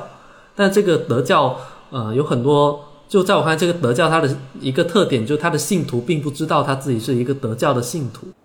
嗯，哪个德呀？道德的德，道德的德。对，它是一个华人的民间宗教，但因为它最大一个特点就三教合一，所以潮汕人就见到什么都拜，就见到那个文曲星他也拜，见到福德老爷也就土地公公他也拜，啊，见到佛祖他也拜。他只要见到有一个东西坐在那上面，他就就是膝膝盖就好像缺钙一样，就 就想往下去跪，就要去拜。那对什么神，他都是说那一套话的。拜神这件事情，在呃传统的潮汕家庭，主要是由呃这个妇女来完成的。所以在我小时候，他也会给我带来一些精神的慰藉。然后在我长大之后，呃。怎么说？就潮汕的小孩，他从小都会在拜神的时候，他也需要跪下，然后双手合十，然后闭上眼睛去拜拜。但是我们小时候不知道说什么，这个时候妈妈就会在旁边帮你念，然后妈妈的这个念里里面，你会发现它是一种情感的表达，它表达了它。呃，比如比如说，他会把家族里面的每一个呃家庭里面的每一个人都都念到，然后每个人都有自属于自己的愿望，然后呃最大的最共同的愿望就是平安跟健康，就我们觉得这是一切的基础。那小孩呢，可能就是学习要进步啦，要乖啦，然后这个 大人就是工作要升迁啦什么的，呃，然后。当我自己稍微比较懂事之后，我闭着眼睛的时候，我听到妈妈在呃说这些话的时候，我就能感受到一种爱。我感受到不是神，我感受到就是来自妈妈，她作为一个呃家庭的主心骨，她对于呃家庭的这种情感的表达，她是通过一个神的媒介来传达的。但事实上，我是可以听到心里面的。嗯，哎，事实上我们都是神的孩子嘛，对吧？神的孩子都跳舞。哎，之前你说你们潮汕小孩都会有一个很很奇特的一个身份，是吗？对。就比如说，呃，我有一个身份，就别人的身份都是什么迪士尼在逃公主，那我的身份是。是陈海福德老爷的干儿子。那为什么我是这个 土地公公的干儿子呢？就说来话长，因为我是潮汕比较少数的那种独生子女。然后呢，潮汕经常都会呃让小孩就是给小孩去算算命。然后在我小时候，爸爸妈妈也帮我呃找了一个先生去算了一下。然后那个先先生就说：“你这个小孩呃需要跟别人共享。”哦。共享小孩啊，对，你就不能 吃独食这种感觉。然后爸爸妈妈呢，他们又非常的呃务实，他就考虑到说，哎，我只有这个小孩，然后呢，以后这个小孩他需要养两个老人，然后这个时候我如果再给他找一个呃呃干爸爸、干妈妈、干爹、干娘，那这个时候他以后就要养四个老人，对他来说实在是太惨了。那神的旨意，先生的旨意呢是不能违背的。那这个时候就需要一种策略，这种策略就是说，那我们就找一个神明来当他的干儿子，因为木头老爷他总不会说不，所以一头拜下去，我就是你的干儿子了，是吧？哪怕干爹没有点头，但我说是干儿子，就是干儿子。所以你拜那个福德老爷，他就是土地公，是吗？对。就被孙悟空经常揪起来 的那个人，孙悟空在揪他的时候，你这个干儿子应该站出来，大大胆泼猴，放下我干爹。其实这也是一种双拼文化，我感觉非常的有智慧，也很融合。是啊。还有托神，嗯托神，你跟我聊以后，我还去查了一下资料，嗯，有一个潮汕籍的一个作家，还写了一一一本长篇的一个小说，但是我一看那个小说啊，太长了，我就没有勇气读。那个作家他是叫厚朴，他是我的一个朋友。嗯然后这本小说是哦他、呃花了十年时间写出来的一个非常厚重的一个作品。然后托神这个习俗主要是在潮汕呃澄海的盐灶乡这个地方。然后我觉得它很特别的是，我们大部分的关于神明的活动都是以敬神跟鱼神为主。敬神就是你去拜拜他，那鱼神呢，就是在很多地方的神庙对面会有一个戏台。那每逢这个呃神明的诞辰的时候，就会请一个戏班子啊、给神看，就是做戏给神看。到后来就开始、呃就是乱来了，就开始放收音机啦，摆了一个电视在那里，让神自己看了。这个是的。那托神这个习俗，它最有趣的是，他们是把神揪下来打。把神揪下来打，对，就是在那一天的时候，他们整个乡里会分为两派，有一派是呃这个神庙的人，他们会组成一个护神的队伍，然后因为神他每一年都要呃环绕着他所庇护的这个地域去绕行一圈，带给他的信众呃平安与安宁。那在这这个游行的过程中，就有非常多的人，他为了呃所谓的沾一沾福气，他们就要去揪那个神的须子啊、那那那个胡胡须，就揪神的胡须。然后呢，这个时候他们两派人就会形成一个冲突啊。然后最后这个神在游玩这个乡里一圈之后，往往都已经面目全非了。但是在当地的一个说法里面，他们觉得神是享受这样的一个 过程的，就是说这个地方的神是一个抖 M，他是一个抖 M，啊，他喜欢被人家神也挺喜欢 SM 的，是吧？喜欢被这么群体的呃蹂躏，然后大家还要 cos 一番，都穿上戏服，穿上各种服装，对的，挺有情趣的。就是你在这个过程中，呃，神被蹂躏的不成样子，但他们觉得说人呃神被蹂躏的越呃就是越衣冠不整，他就越开心，他就会用更加好的神力跟愿力来保护这个地方的安宁，所以每年呢都要把他请出来 拖一番，蹂躏一番。这个是每年大概几月份会发生这样的事情呢？嗯、在潮汕这个我们称为迎老爷，其实就是游神赛会的活动，一般都是在正月，然后各个乡里它会有自己的日期，他们不会冲突啊，就就是说，比如说他这个定的是呃正月初七，那个可能就正月十五这样子，然后呃，所以整个正月的潮汕都是热闹的。如果你愿意每一家啊、每一村每一村的去走，那永远都有宴席可以吃。嗯，所以去潮汕旅行一个比较好的季节就是在正月里，正月对正的时候，对大家去潮汕对对对 可以随便坐下来吃，是不是？那么欢迎外人的。对，那吃饱了可以参加我们很有特色的体育活动脱绳。可能是你人生第一次体验 SM 的时候。这样说不好啊，对神有点不太尊敬。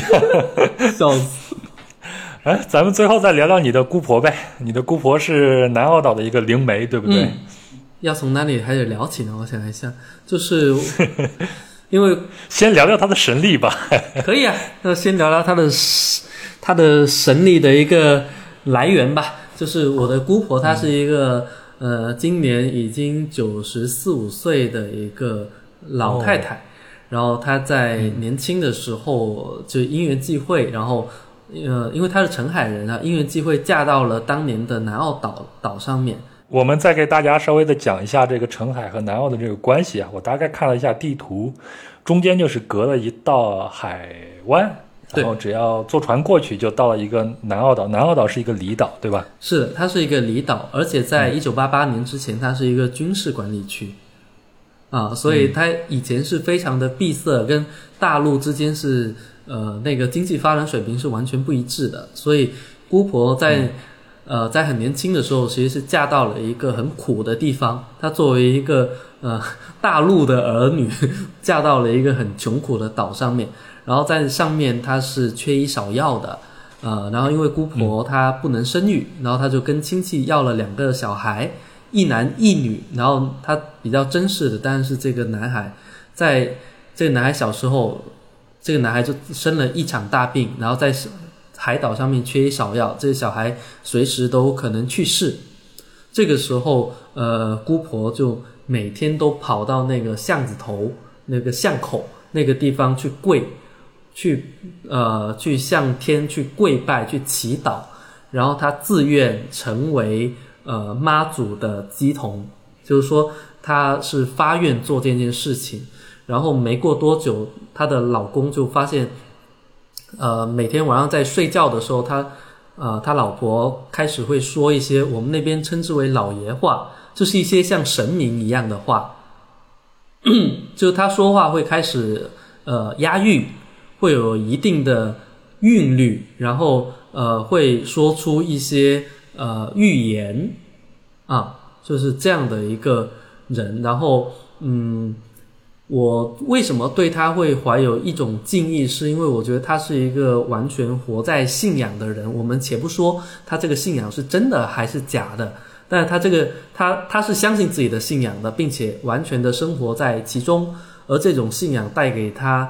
呃，非常大的力量去生活，让他能够度过他这么漫长的一生。然后，呃，跟潮汕的很多神婆不太一样，是他有这个神通，但他并不营业。也就是说，他这个神通不是为外人所知。就我之所以知道，是因为我是他亲戚。然后我们有，所以有一些认识他的人，还有亲戚，可能会去问一些。呃，事事情，然后他都会说的很直接，在呃，然后有一回就有一个人就问他说，嗯，就是另外一个人，就是一个他完全不认识的生活在大陆上面的人，说这个人怎么样了？然后他就很铁口直断说这个人已经坏掉了，没没用了，肯定要走了。没过多久，这个人就真的去世了。然后在我自己身上的经历就是。呃，在我刚出生的时候，然后呃，他刚好呃从南澳回到澄海，呃，这是他少数几次回到澄海。然后他回到澄海就看了看襁褓之中的我，然后就对妈妈说：“嗯，这个小孩以后是个文人。”啊，然后但是其实妈妈是不太相信这些事情的，呃，然后她也没有往这个方向去培养我，但是。到了今天来看的话，那个姑婆的话应该是准的。对对对，而且你现在，呃，既是一个文人，而且也符合潮汕人工资不出头要做老板的这样的一个 准则。你现在自己写小说，不就是自己养自己吗？自己是自己的老板吗？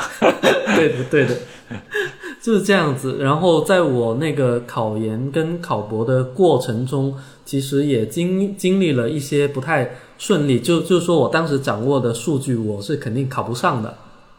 然后我们那因为考研的时候都是在在在春节的前后嘛，就放榜的时候都都在春节前后。然后我觉得那个成绩出来之后，哎，就一看肯定是考不上的。然后潮汕人有春节去问一年祸福的习惯，那一年我们就刚好就去了南澳岛，然后在姑婆那间小屋子里面，我们就去问一年的祸福。问到我的时候，我根本没有想到去问考研的事情，因为这个事情在我看来铁板钉钉，那个分数就在那里，啊，录取的人数就在那里，是不可能的。然后呢，妈妈突然就灵机一动说：“哎，那个姑姑啊，你看一下他这次考研顺不顺利？”然后姑婆闭着眼睛说：“很顺利。”然后所有人就就是陷入一种说：“你这回要不准了吧？你肯定是讲错了。”什么什么的，然后妈妈就很不相信，重新问了好几次，最后，呃，在姑婆身上的那个神佛就已经变得有一点不耐烦了，就用非常斩钉截铁的语气说：“是顺利的。”然后半个月后，这件事情发生了一些极小概率的翻盘跟转变，啊，你就顺利的考上了。考考上了啊。然后这样的事情在呃，就是因为我每年都去，然后我也会看到别人在问他，然后事后我也会呃根据呃他问的这个事情，他的答案跟他最后的呃现实发生的情况去做一些对比，我都觉得即使他总是说是还是不是，那他的准确率也是远远的高于所谓的百分之五十，是绝对不止的。然后后来有一回，我是带了中山大学的那个哲学系的一个教授，还有一个研究呃宗教学的一个教授，他们是一对夫妇，到了呃我姑婆那里，然后那个研究宗教学的教授他看了之后，他非常的呃欣赏，他觉得这是很珍贵的人类学的一个材料，一个宗教学的研究的对象，因为他身上有太多很原始的、很有生命力的这些东西。嗯，呃，我在跟他接触的时候，我一开始是惊讶于他的这种所谓呃预示的准确吧，但是后来我觉得我更欣赏跟更羡慕的是他活在自己信仰之中所呈现出来的整个人的那种生命的圆满跟没有忧愁的状态。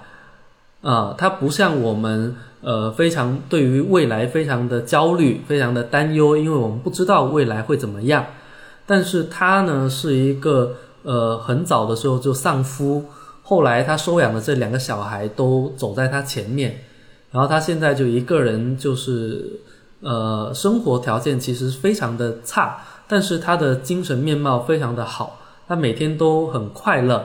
然后他对未来也从来不忧愁。当你们跟他聊到未来的时候，他总是说这些东西是有安排的。但虽然呃，就是我感觉他活在所有的时间里面，而不是活在过去跟现在里面。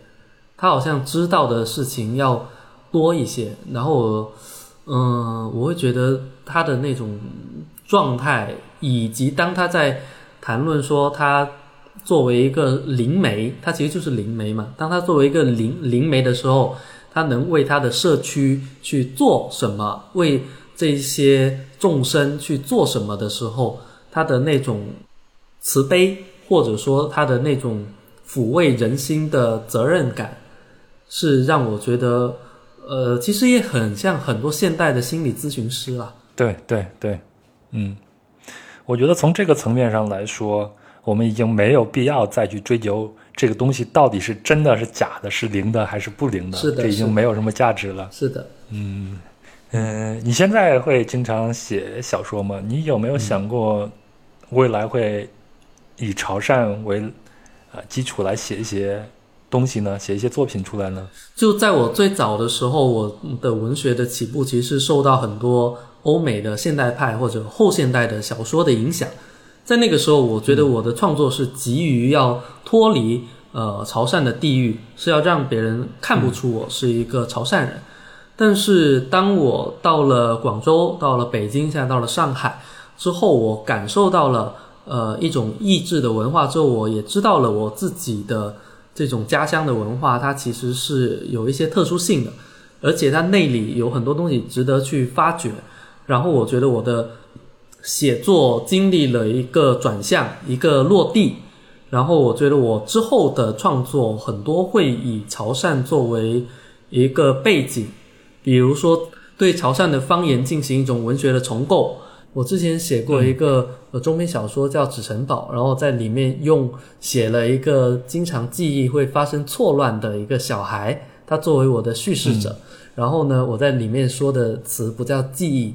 我们的方言把记忆叫做记池，就这记忆就像一个池子，啊，就是呃，当然这可能也不是记池这两个字的那个本本字，但是我做了一些创造，啊，然后我就觉得只有通过这样的呃转译、转化跟创造性的一些表达，才能使潮汕的一个面貌变得更加的丰富多元。也变得更加有当代性，变得更加文能为其他的文化的人所接受跟认可，而不是一直在那里，呃说两颗牛肉丸的事情，这在我看来是没有没有没有什么前途的。然后呢，呃，其实我们刚刚聊到的姑婆，她是一个我长期都在观察的一个对象啊，然后我打算以她为原型去写一个小说，然后这个小说有可能是我现在目力所能及的一个最重要的作品，在我看来，但是呃，这个作品的完成。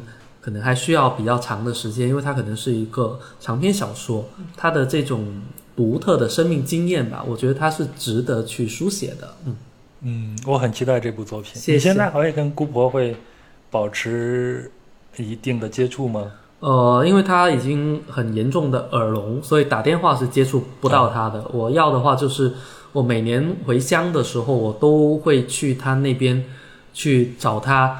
呃，以求神问事的名义去跟他沟通，但是当聊聊天啊对对，因为他平时他就是一个普通人，但在仪式中他会有一个降神的过程，啊，就是有有一个请请神降神的过程，然后最后会有一个送神，啊，当那个神送走了之后，他又变成你姑婆，但在问世的过程中，你要称他为佛祖，哦，啊，是这样子。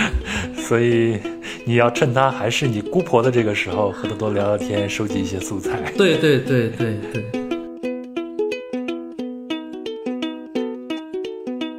好了，以上就是本期节目的全部内容了。非常感谢润婷的分享，也非常感谢您的陪伴和收听。那如果您对本期节目有什么想说的、想聊的，欢迎在评论区里边留言。也非常希望您能够向朋友推荐《壮游者》这档播客节目。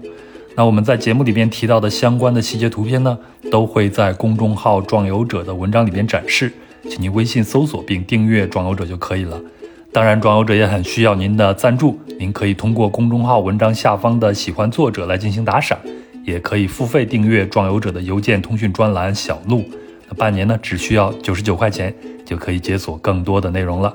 那您可以在本期节目的声音简介以及公众号文章里边看到订阅方式。如果您想加入到壮游者的听友群，请添加“壮游者二零一八”，也就是壮游者的拼音全拼加上二零一八，然后呢，他就会将您拉到群里。